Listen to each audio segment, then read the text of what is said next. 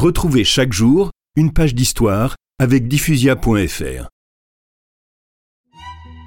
À l'époque, Alger était encore un nid de pirates musulmans qui descendaient parfois sur les côtes de Corse et de Provence et qui emmenaient des Français en esclavage. Un jour, l'envoyé du roi de France ayant fait des reproches au bey d'Alger, celui-ci le frappa d'un coup d'éventail. Charles X résolut alors de prendre le repère des pirates.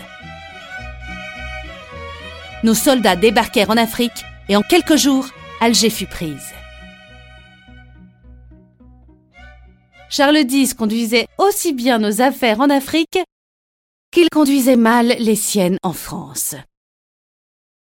Dans le mois même où Alger fut conquise, en juillet 1830, il entra en querelle avec les Parisiens, qui se mirent, selon une vieille habitude, à élever des barricades.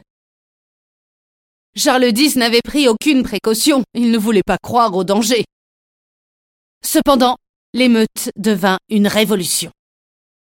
Comme il n'avait presque pas de troupes pour le défendre, Charles X dut quitter Paris et renoncer au trône.